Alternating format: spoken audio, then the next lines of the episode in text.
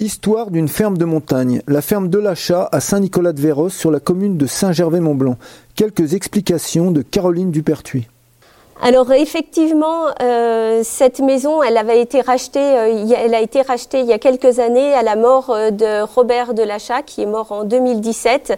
Il avait un très gros patrimoine bâti en fait sur Saint-Nicolas et quelques fermes, dont celle-ci qui a été rachetée et qui elle, va être transformée en fait en maison, en maison de location.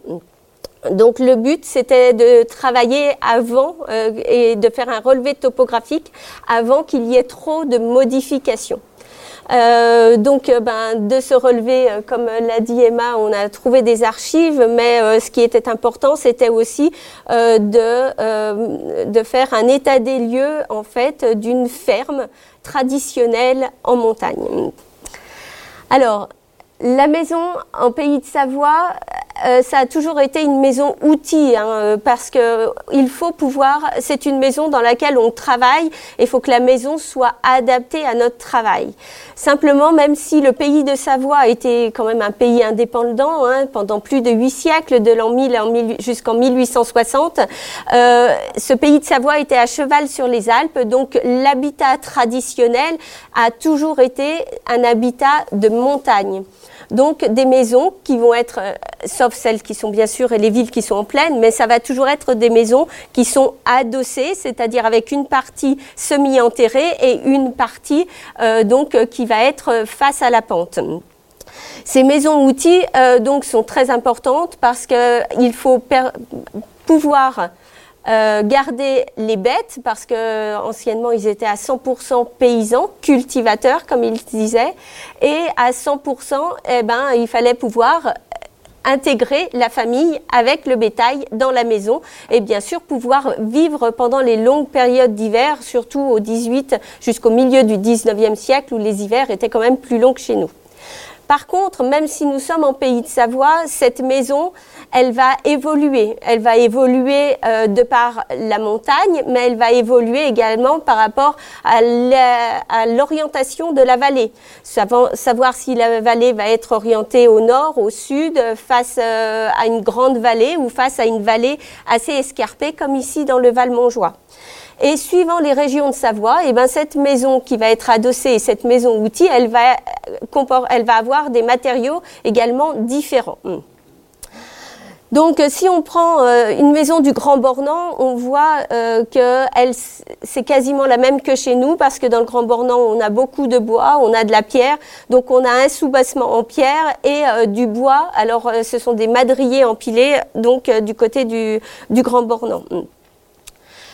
Si on va en Haute-Maurienne, vers Lens-le-Bourg, on voit que là, euh, ben, les maisons sont toutes en pierre parce que le bois, il n'est pas, il n'est pas assez important pour pouvoir faire des constructions. Et donc, même si on voit que les maisons sont toujours adossées, même si c'est une pente douce, hein, on voit euh, que euh, ces constructions, eh ben, on va utiliser, même pour la tuile, on va utiliser, même pour la toiture, pardon, on va utiliser des loses de pierre.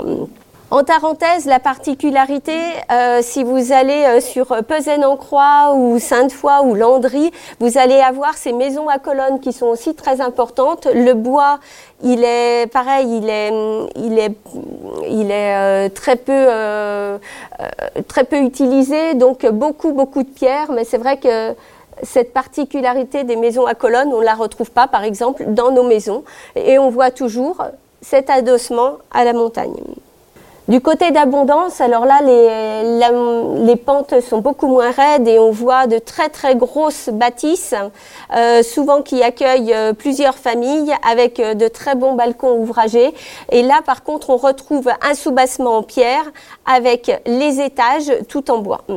Par contre, en ville, eh ben, comme ici euh, sur la ville d'Ivoire, on a ces maisons qui sont toutes collées, on a des maisons qui sont quasiment toutes en pierre, mais par contre, on va utiliser le bois euh, pour euh, la charpente au moins. Et puis plus on se rapproche eh ben, de chez nous, euh, plus on va retrouver beaucoup, beaucoup de bois parce qu'on a beaucoup de forêts. Et euh, notamment euh, sur Valorcine, une des particularités des maisons va être le racard. Le racard, ça va être ces petits chalets qui vont être posés sur un soubassement en pierre, mais avec des petites colonnettes et des, sur ces colonnes de bois, elles vont être posées sur des grandes dalles de pierre pour éviter que les souris remontent dans ces, dans ces petits greniers.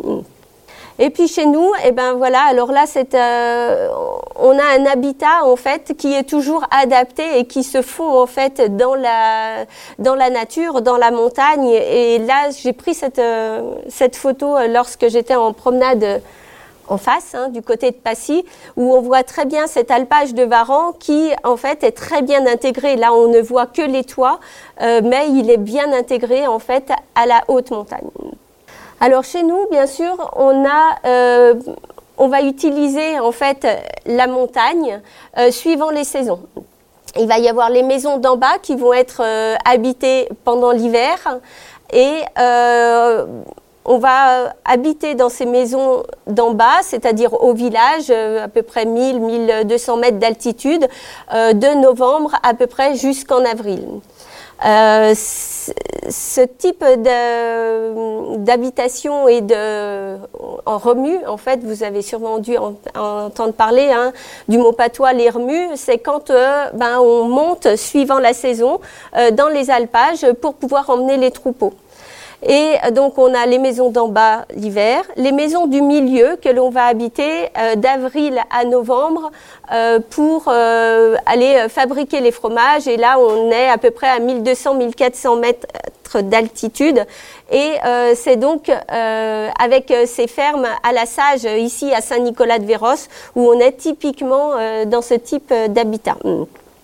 Et ensuite, les fermes d'en haut, en fait, c'est ces petits chalets d'alpage qui sont entre 1600 et 1800, 1800 euh, mètres d'altitude et que nous, on trouve sous le Mont Joli.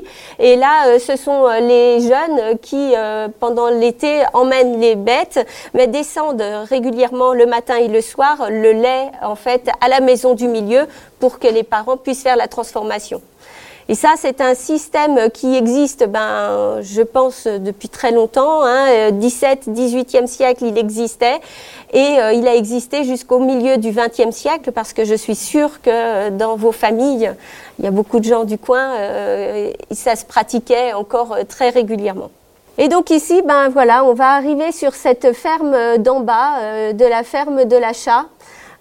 donc avec une une particularité, donc, c'est qu'elle est à l'entrée euh, de la route de Véros.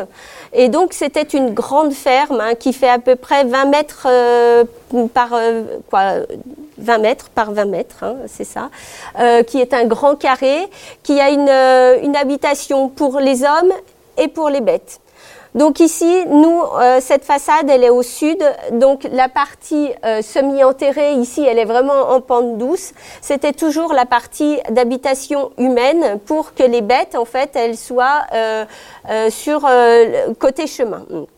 Si on passe sur la façade ouest, c'est la façade de la grange. Alors l'avantage de ces maisons adossées, c'est que la grange se retrouve de plein pied parce qu'elle est adossée contre la, pente et euh, ça permet, comme je disais, c'est une maison outil, hein, une maison de travail et ça permet d'engranger avec plus de facilité le foin et toute la nourriture dont on va avoir besoin pour, euh, les bêtes. Hein. Ici, on ne le voit pas forcément, mais il y a eu un rajout en fait de la ferme qu'on verra après euh, dans les plans. La façade nord, eh ben, on se protège du froid, hein. donc très peu d'ouverture, euh, que deux petites fenêtres, euh, une au niveau de la grange euh, qui a sûrement été rajoutée au 19-20e siècle, et la petite fenêtre de la chambre d'en bas. cachée derrière les tôles, il y a également la petite fenêtre des caves derrière. Et ça, on est sur la façade est. Alors c'est sur cette façade qui avait les entrées euh, des étables, des écuries euh, pour les bêtes.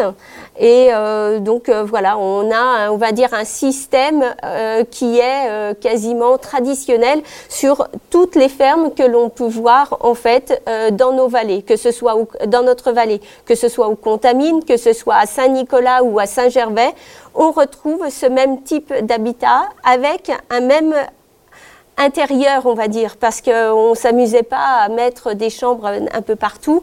Euh, il y avait une disposition euh, pour que ce soit euh, le plus facilement utilisable, entre guillemets. alors, ça c'est le plan qu'on a fait. Alors c'est pareil, je suis pas architecte, c'est des plans que j'ai faits. on est à peu près quand même à l'échelle. simplement, voilà. Donc j'ai remis les mots patois de chaque pièce. Euh, qui vous permet euh, d'avoir un petit peu, euh, un petit peu l'idée de comment on les appelait anciennement. Alors, l'entrée, voilà, elle est ici. Donc, la porte au sud. la ferme, elle était vraiment dans, dans, son jus quand on l'a visitée avec Emma. elle était déjà vidée de son, de son mobilier en partie. Euh, tout le vieux mobilier était resté, mais euh, il y a des choses qui avaient disparu, quoi, qui avaient été enlevées euh, par la famille ou soit d'autres personnes, on ne sait pas trop en fait. Donc l'entrée, une entrée carrée hein, qui permettait en fait un dégagement pour monter à la grange hein, par l'escalier ici, pour aller ici dans la chambre d'en haut et de l'autre côté ici quand on va dans la chambre d'en bas. Donc la chambre d'en bas, elle est, ici, c'est vraiment cette entrée ici. Et donc si on reprend le plan, donc la chambre d'en bas, c'est la chambre 2 ici. Et la première chambre est ici. Alors la chambre d'en bas, c'était là où il vivait. La maison était très grande, donc il, euh, il Robert, euh, surtout sur ses, euh, on va dire les dix dernières années euh, de sa vie, il avait regroupé, il vivait plus que dans deux pièces hein, quasiment, euh, et notamment cette chambre, euh, cette chambre d'en bas. Hmm.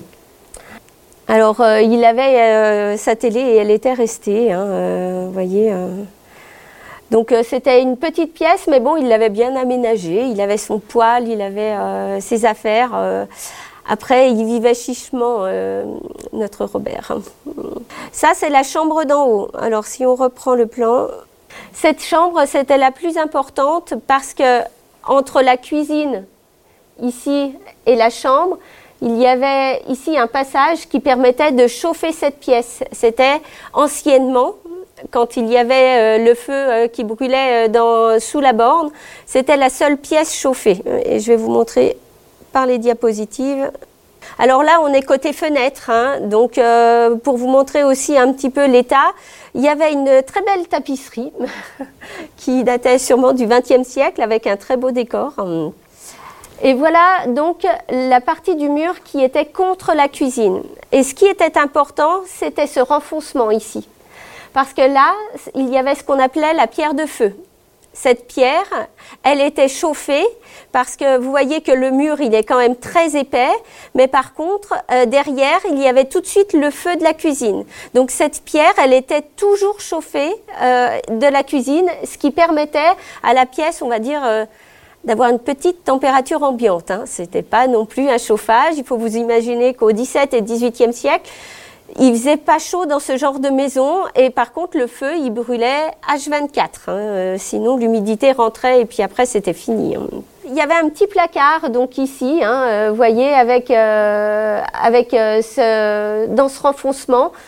Je pense que ça leur permettait également de garder des, des aliments ou des choses à température ambiante.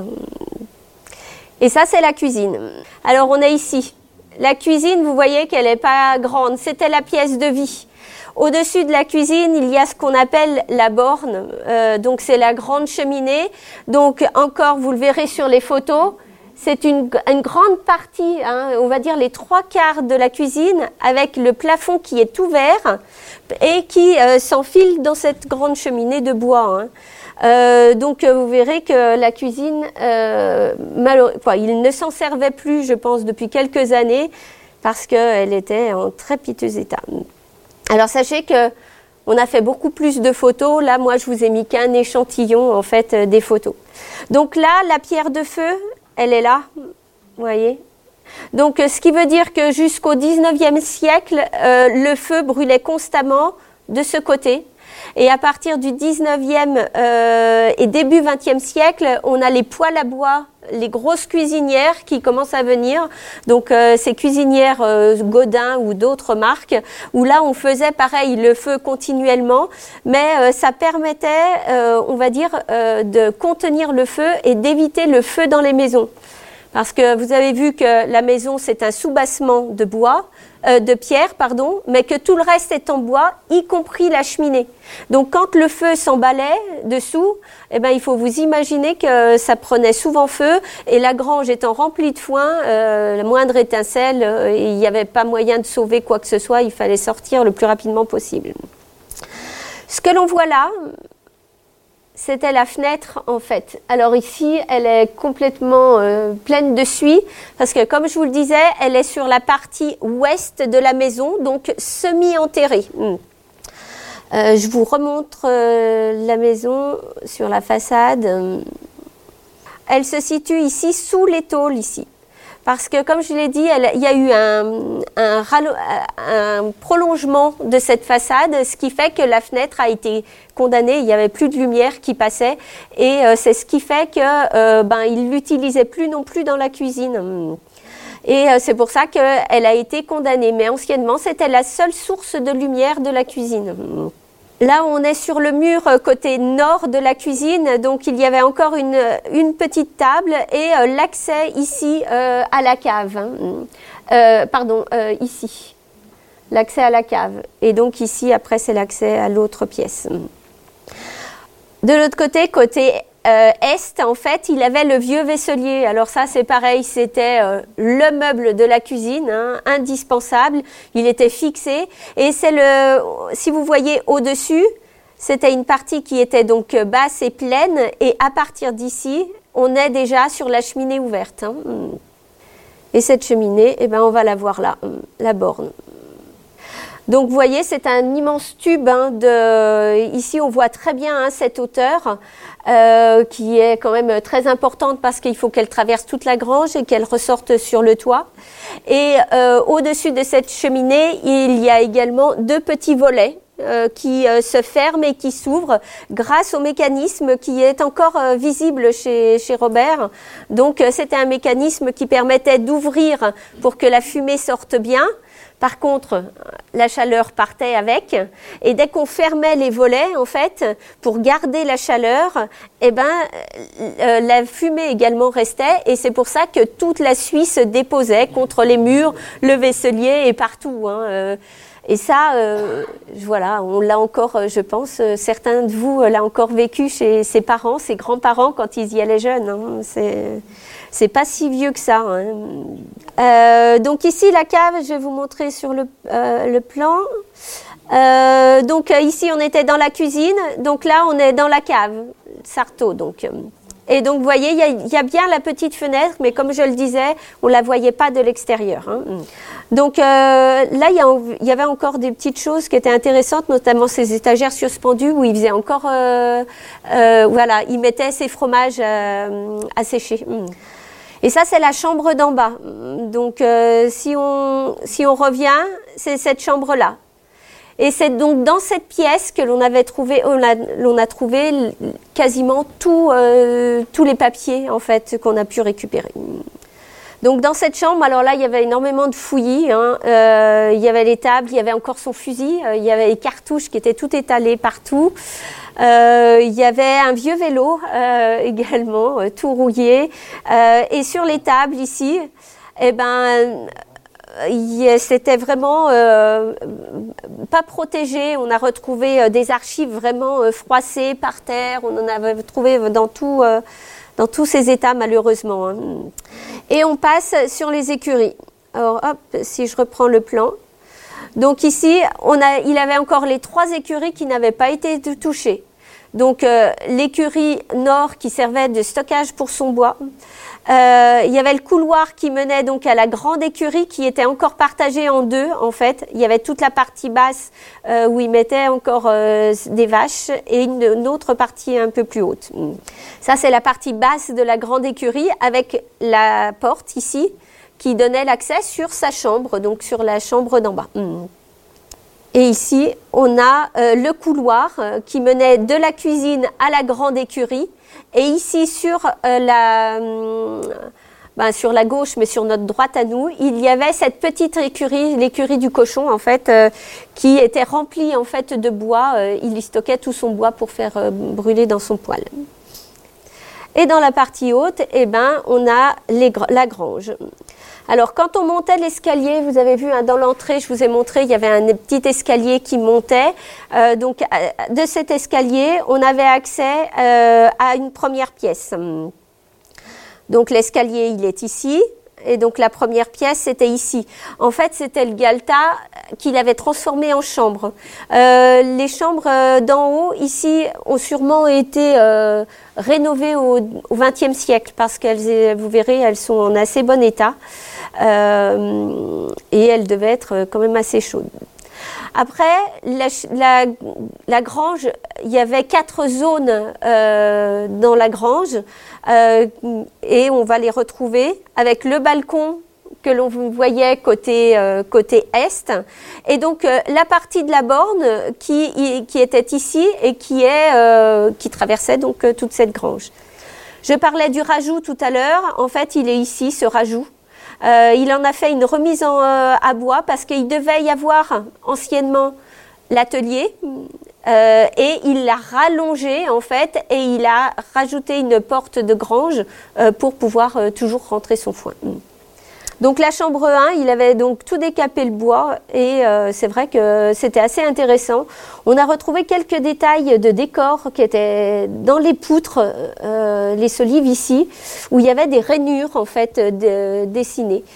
Elle faisait 2 m 14 par 2 m 73, donc vous voyez, c'était vraiment pas, elle est vraiment pas grande. Hein, euh, et elle faisait qu'un mètre 87 en hauteur. Alors la deuxième chambre, vous voyez que les planches du plafond ont été peintes en bleu. Elle était beaucoup plus grande cette pièce, donc c'était vraiment une chambre euh, sous. Alors anciennement au 19e siècle, on louait cette chambre hein, aux ouvriers agricoles parce qu'ils vivaient pas avec la famille en bas. Euh, et quand on sortait donc euh, de cette pièce, on avait un accès à la loge. Alors si on reprend le plan, ici cet accès, quand on sort ici, cet accès c'est celui-ci. Et on pouvait accéder donc au balcon ou la loge ou euh, on lui, il a, ça a plusieurs noms. Ça permettait de pouvoir euh, sécher en fait euh, certains aliments. Alors la grange, elle était quasiment vide. Hein. Donc ça, c'est l'accès en fait aux trois parties. Donc là, c'était la partie centrale. Il y a la partie d'en bas de ce côté, une partie ici et la quatrième partie qui est vraiment en fait derrière nous. Ça, c'était la partie d'en bas. Hmm, c'est immense. Ben, 20 mètres par 20 mètres. Voilà, comme je dis, euh, maintenant on construit plus ça parce que la maison actuelle du 20e et 21e siècle, c'est une maison de loisirs et de repos. Euh, ce qui fait que euh, on n'a plus cette, euh, ce besoin d'avoir de grands espaces pour pouvoir accueillir les bêtes, euh, le troupeau euh, et de, de, pouvoir engranger aussi toute la nourriture. Maintenant, il n'y a plus que les fermes qui conservent ce, ce mode de vie traditionnel, mais anciennement, maintenant Maintenant, on est plus euh, visé sur euh, la qualité, le chauffage, euh, la lumière et sur la décoration plutôt que comme un outil en fait. ce qu'il faut se dire, c'est que là au sol, c'est qu'une série de planches par rapport au plafond d'en dessous.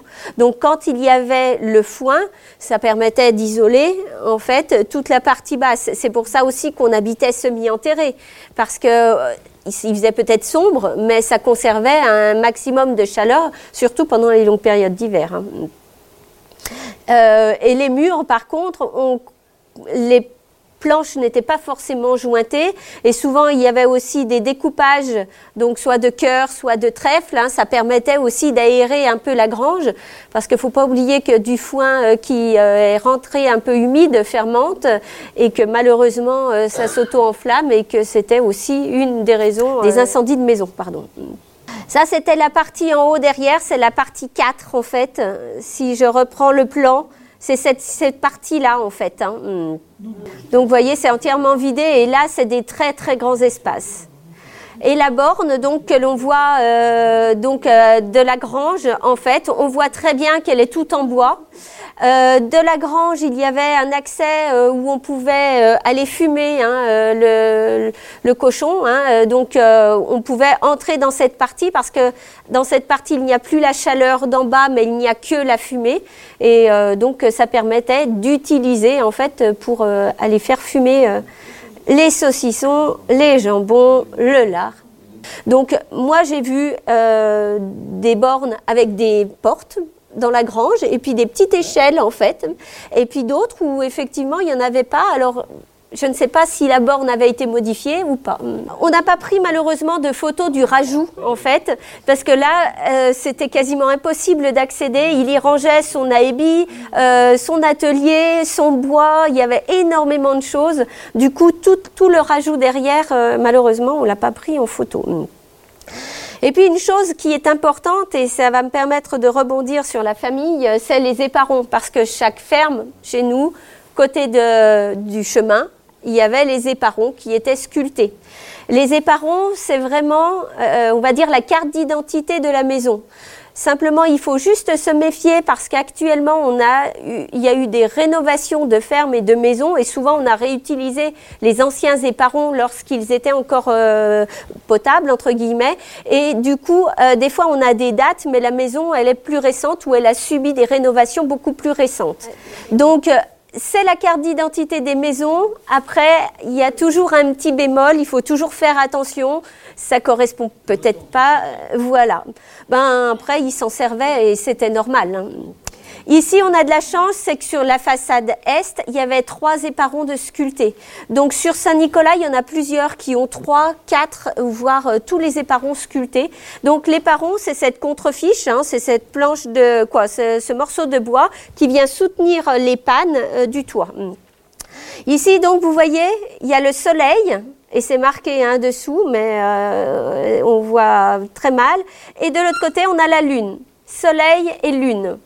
Et au centre, parce que ça c'est celle de côté, et au centre, on a donc l'éparon central. Alors là, il a une croix, et dessous, il y a une inscription, mais qu'on voit très mal, donc je l'ai reporté à côté. Donc c'est marqué le 9 mai 1792, JF Jacques Mou.